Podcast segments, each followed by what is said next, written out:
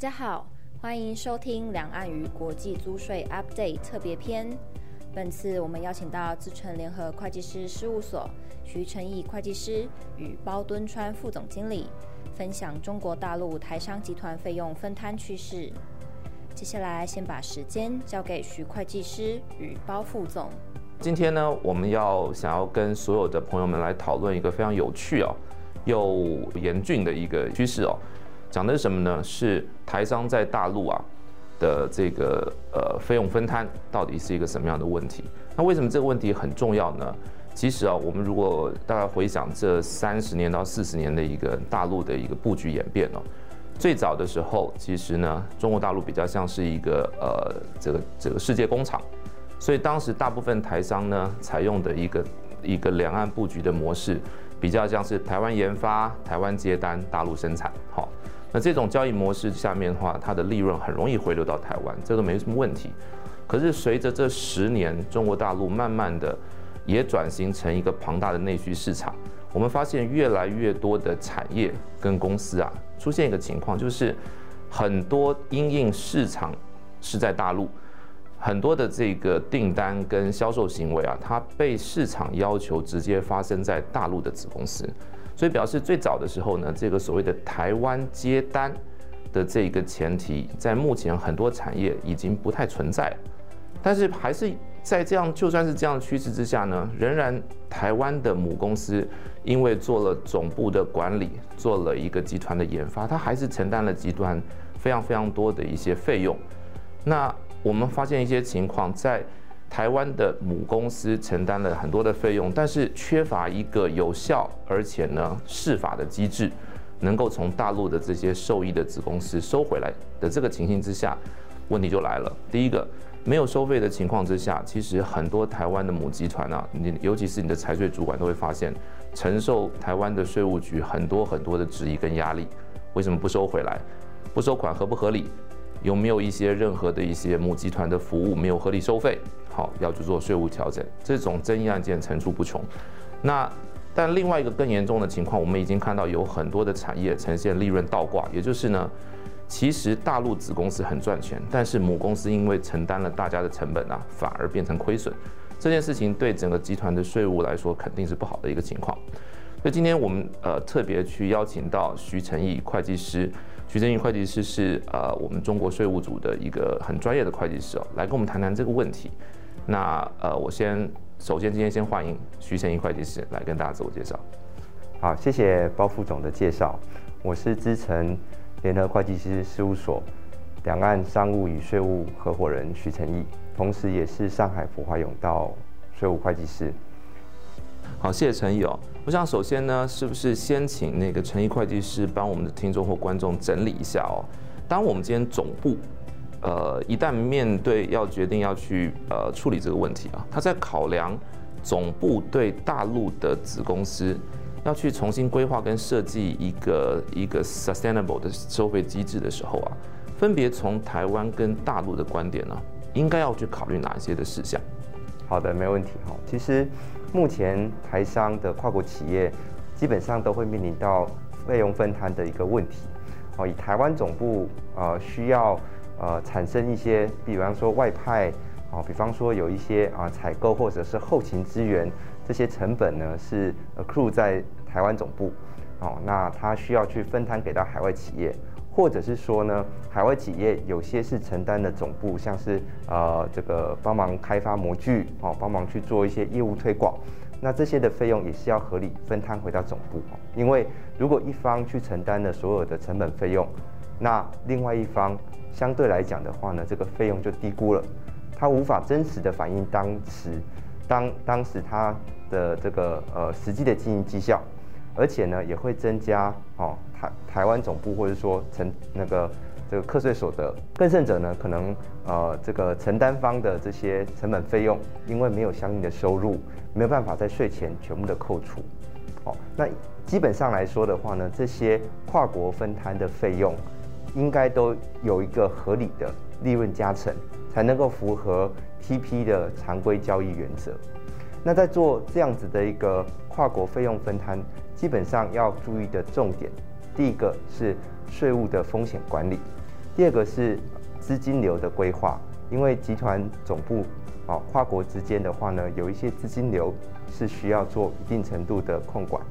那再来的话呢是大陆的外管啊，以及说费用归集的方式，还有最后就是啊。法律文件上面是不是能够写得充足啊？这些都是一个啊必要的重点。那我们来看一看哈，怎么样子才能够去做一个长远的费用分摊机制？我想大概有四点可以跟大家做一个分享。第一个的话呢是呃要有一个很明确的集团内部功能风险的认定哈，就是职能的一个认定。那第二个的话呢，相关的职能不是自己凭空想的哈，是要真的能够去强化相关的它的实质。那也要跟每个 entity 啊去谈好，说它的 KPI 的目标是什么。因为我们也遇到呃有些的呃企业，他们呃每个 entity 之间呢是算得很清楚的。那如果说要分摊这个费用的话呢，可能海外的子公司就会哇哇叫啊。所以这个管理目标啊跟这个。企业的这个这个费用的分摊，哈，其实是有两个层次不一样。那这个也需要做适当的沟通。那再来的话呢，就是税务处理的原则。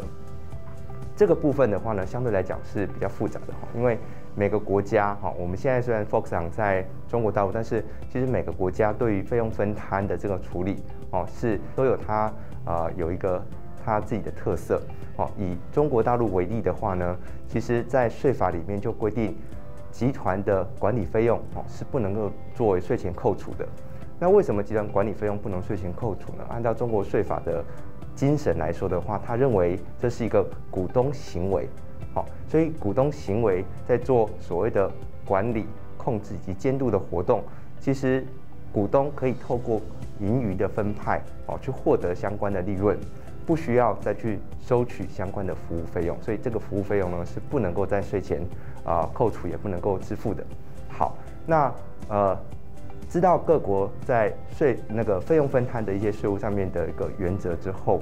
呃，基本上呢还有一些细部的，比方说这个呃扣缴税率啊，是不是能够透过租税优惠啊、那个租税协定的优惠来优化？啊，或者是说可以用一个核定的这个所得率，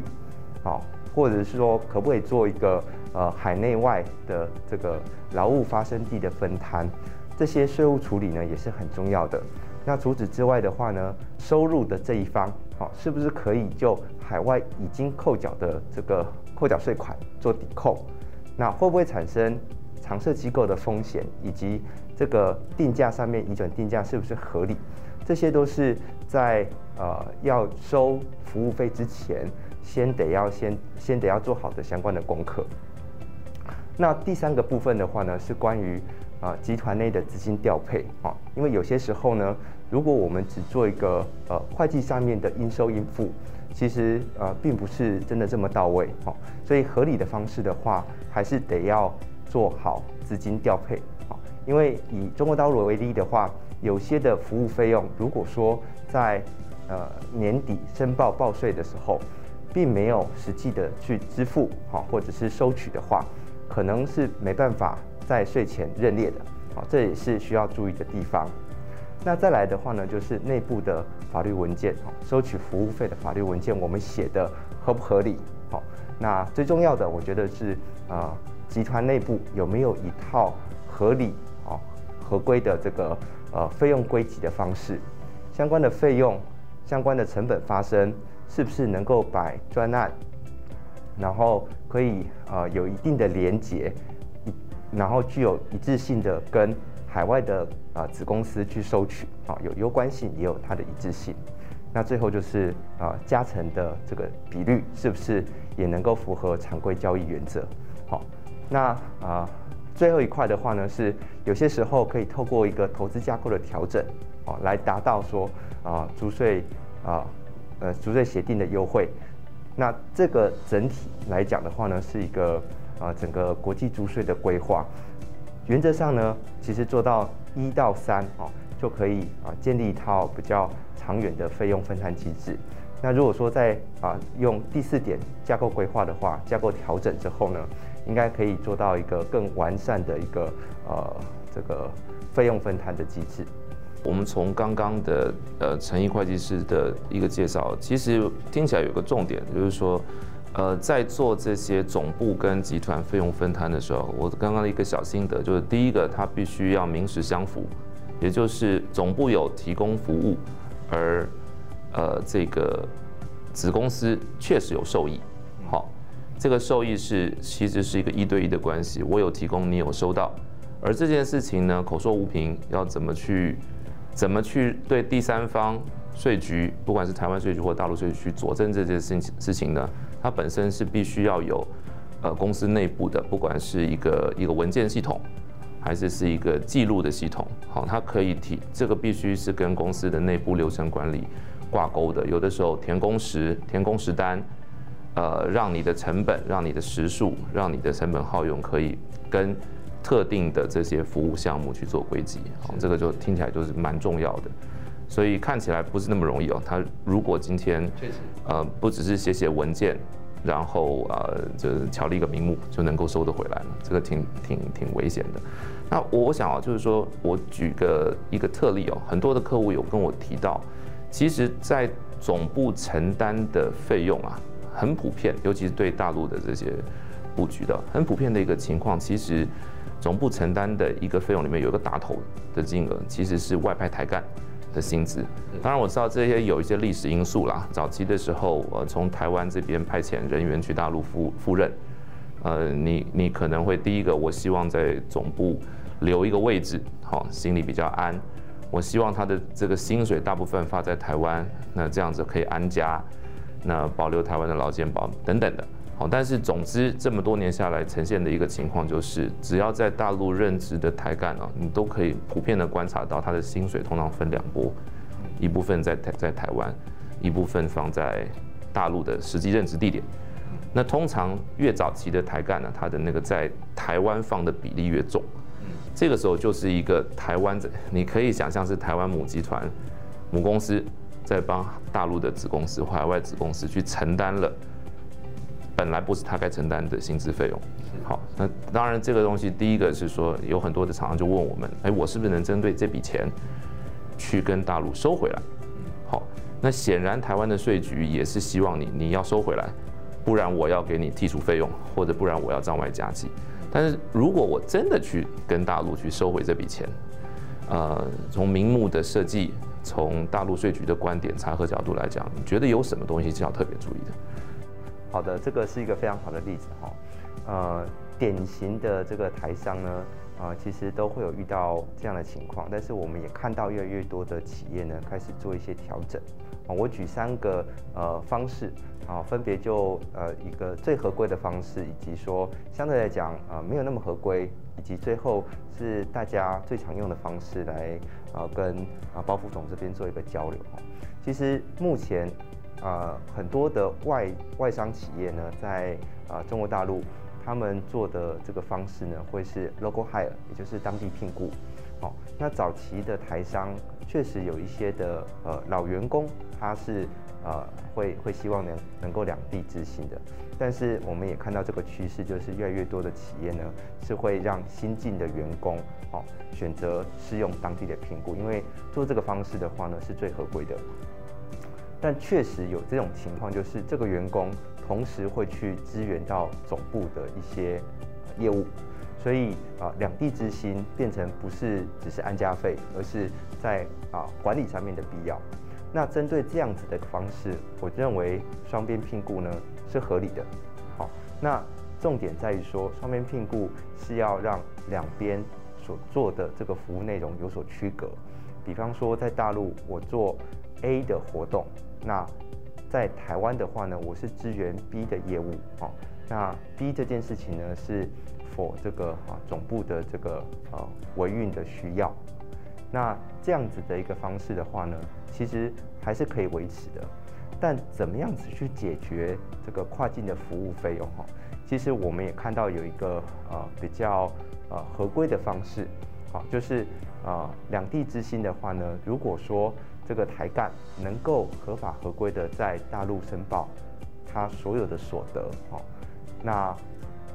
台湾呢是可以跟大陆收取费用，但是这个费用呢，原则上是一个代收代付的一个呃费用。那在实务上面的话呢，确实能够去呃做到代收代付款支付出去。这个方案下面的话呢，其实在最大程度上面可以降低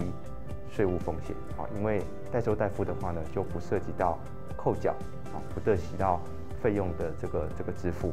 所以呃呃，我们也看到有一些的企业呢是愿意啊让员工呢能够合合法的去申报当地的薪资，然后做这个代收代付的方式。第三种方式的话呢，其实是呃普遍台商还是会用的方式哈，也就是呃我还是要两地之薪，但是由台湾呢统一跟大陆收取啊一个名目，比方说啊统一采购的服务，或者是说业务资源的费用、后勤资源的服务费。那这样子的一个服务费，就像刚刚包副总所提到的，这个费用我要有一个呃合理的归集啊。那成本的分摊上面的话呢，这些人员所做的事情啊，是不是真的能够为啊大陆的企业带来相关的效益？好，如果说这个服务呢，涉涉及到一些比较啊技术层面的哈，我们讲说叫做技术开发这样子的一个服务费的话，啊，就呃变得很复杂，需要去看说这个技术开发费用是不是会被认定为权利金。如果会认定为权利金，或者是说是一个无形资产的转移，好，就是这个台干呢，它是高阶的开发人员，他的 know how 呢就直接带到大陆去做了。那呃，台湾的税局可能会觉得这是一个无形资产的转移。那呃，依据现在的这个投审会的相关的规范的话，做这样子的权利金的授权或者是无形资产转移的话呢，是需要跟台湾的投审会做备案的。除此之外的话呢，大陆的科技厅可能也需要做相关的备案，啊，去啊确认说这个呃专利技术啊到底是什么样的东西。那更正者的话呢，如果说大陆会去支付哦这个啊权利金给到台湾，大陆本身有一些的租税优惠，啊，例如说高新技术企业的资质，啊，或者说它的研发加计扣除，可能会被挑战。是不是真的独立的做相关的开发？好，所以这个是另外一个比较啊复杂特殊的议题。但如果我们回归到一般的呃才干，啊，比方说像啊会计人员，比方说像这个啊采购人员，他们的这些相关的费用的话呢，啊目前的实务上面，中国大陆税局呢是特别注重服务的受益性，以及说相关的具体成果。好，那这个收费的合理性，这几个点呢是啊比较会被啊大陆的税局所关注的。好，那除此之外的话，现在实务上面啊这个备案并不是一个很重要的重点。哦，基本上是你申请了，他会接受。外汇的话呢，基本上也都可以付得出去。只是就像回到回到刚刚所说的，税局它特别重视的就是这种受益性。好，谢谢陈毅会计师的说明啊，呃。刚刚很清楚，那我不知道陈毅，你服务这么多的这些呃台商哦，我不知道你有很多客呃客户是科技业的，那有没有一些有趣的案例或者值得借鉴的案例哦？是关于这个技术服务费的两岸的这些 recharge 是，如果真的发生这样这个有这样子的一个需求等等的时候，那又应该注意到什么事情？那有没有一些过往的一些案例跟我们分享？好的好的，那啊我这边的话跟大家分享一个呃这种。服务费的一个技术服务费的一个案例哈，呃，基本上是台湾的母公司呢，它会去呃由台湾的这个 IT 人员啊，提供大陆子公司相关的软体开发、系统资源等等的这个服务。那其实我们在这个专案里面的话呢，就有遇到一个问题，就是说，呃，企业非常担心，我这样子的一个软体开发资源到大陆。会不会被认定为是一个权利金？那过去几年啊，他都有做这样子一个技术服务，但是从来没有啊合理的把这个费用分摊给到大陆的子公司啊。追追究追究原因哈，呃，其实是大陆子公司的这个呃主管财会主管呢是担心说付了这个费用的时候会被踢掉哦，而且呢，在外汇管制上面的话呢，也没办法顺利汇出。那当然，我想这些担心呢，过去很多的这个在大陆的台干呢，是会就呃他们啊、过去口口相传，或者说啊、就是侧面打听一些实务，那听到了一些很恐怖的案例，他就会担心说这样子是呃会被查税的啊。不过经过我们的一个啊、这个访谈之后呢，我们确实发现台湾的母公司提供给到大陆子公司很多相关的服务。那这些 IT 人员进行的这个软体开发呢，也有不同的专案。那这些专案的时数其实是可以一一的去对比的。那我们在这里面的话呢，就把相关的成本费用做一个呃梳理，把这个专案，然后可以对比到大陆子公司的销售的这种专案呢，去一个一个把它 highlight 出来，好，那做一个有系统的归集，好，那把这个归集之后呢，我们就呃。也说服了这个大陆子公大陆子公司的财会主管说，哎，去申请这个呃这个技术服务费用的收取，那呃也很好，就是说，其实在这段期间，我们是最近去申请的。其实税局呢，针对这个呃技术服务费呢，它是啊、并没有太大的意见，而且我们事先跟这个税务机关的人来去沟通的时候呢，他们也能够了解为什么过去年度没有收取，然后在现在这个时候呢，才要去收取。这样子的一个技术服务费，那我稍微总结一下，其实就相关的费用分摊，第一个最重要的重点还是这个费用的合理性。就像包副总这边提到的，其实大家比较纠结的点就是说，我这个服务啊，是不是呃能够提出相关的证据啊？那这个费用是不是跟这个大陆子公司的收益是有这获获得的效益是有一定的相关性的？那这个费用分摊的话呢，其实在归结完之后，能够诉诸在合约里面，好，合约里面的设计，好，其实呃，我们有看过有一些的合约呢，写的相对比较模糊，那税局可能就会来去问说，你的成果是什么？那具体会做哪些事情？好，那我们要经得起这些的 challenge，能够提出相关的这个成果。那在刚刚的例子里面的话，确实他们有不同的专案。那这个专案里面的话，也可以看到说，哎，多少人的点击率哦，所以它有一定的效益存在。我想这样子的话呢，就是一个相对比较合理的一个一个费用的安排。那成本归集这件事情是一个很重要的点哦，因为有些的成本是可以直接归属的，但有些的话呢，只能说是间接啊的的分摊。那这个间接分摊的话呢，也要有一个一致性的一个分摊的基础哦，这样子的话才是一个可长可久的一个费用分摊的这个系统。那再来的话呢，就是相关执行的部分。相关执行的部分，第一个就是要确认说，课税原则到底是来源于中国大陆的所得，还是说是啊大陆境外的所得？哈，原则上针对大陆境外的所得呢，是可以不用去扣缴的。那再来的话是判断，呃，应该扣缴就是所得的属性，啊，究竟是属于劳务的收入还是权利金？刚刚也有稍微在提到这件事情，那是不是有一些租税优惠可以去适用？啊，以及说这个呃费用的支付会不会被大陆的税局认定是一个管理服务费？好，那那之后的话呢，就是相关附会这个税务备案的流程。当然各个地方他们的。呃，实务上面会比较不一样哈，但是呃，基本上我们也都累积了很多的实操的经验哈，所以这些都是应该要注意的地方。那呃，有些会会有一些误区哈，就是在申请上面的话呢，会有这个很容易哈，就会被税局挑战的哈。比方说，我支付给服务费呢，不是支付回到台湾总部，而是支付到一个 BVI 公司哈。那就是一个低税或者是没有实际营运的地方，其实这个是很容易会被税局抓进去说，BVI 到底提供什么样子的服务给到大陆，产生相关的收益。好，那第二个的话呢，是我们把呃这个简单讲就是挂羊头卖狗肉，我们把一个明明是一个呃权利金的一个一个一个劳务，把它当成是一个。一个服务费，哦，或者是说，哎，是明明是一个呃股东活动的管理费用，但是我们把它当成是一个服务费，哦，这个都有可能在之后会被税局去 challenge，然后去重新调整它的定性。那权利金跟劳务费，哈，其实呃它有一个很大差异，是权利金它有一个它是属于被动的这个这个所得，所以它是呃固定的一个这个扣缴税率百分之十。但是技术服务费的话呢，它在实务上面税局会认定一个所得率，再乘以所得税率的话，有时候会比这个百分之十来的低，好，所以有些呃企业的话呢，他会想说，哎，我是不是可以吸用比较低的，然后去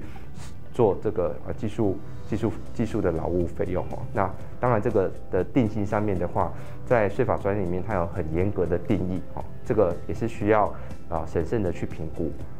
那还有一种是说，他会把很多的费用全部让上在一个合约里面，这个呢其实也是会让税局很 confused 的，他会希望能够把它呃做一个很明确的拆分，哦，这个呃是是是这样。那最后一个的话呢，就是说、呃、有些费用不是真的去支付，它只是挂账。那挂账并没有什么好处哈，因为挂账第一个在呃税务申报的时候呢，它可能啊、呃、没办法当费用扣除，因为税局认为说你没有实际支付。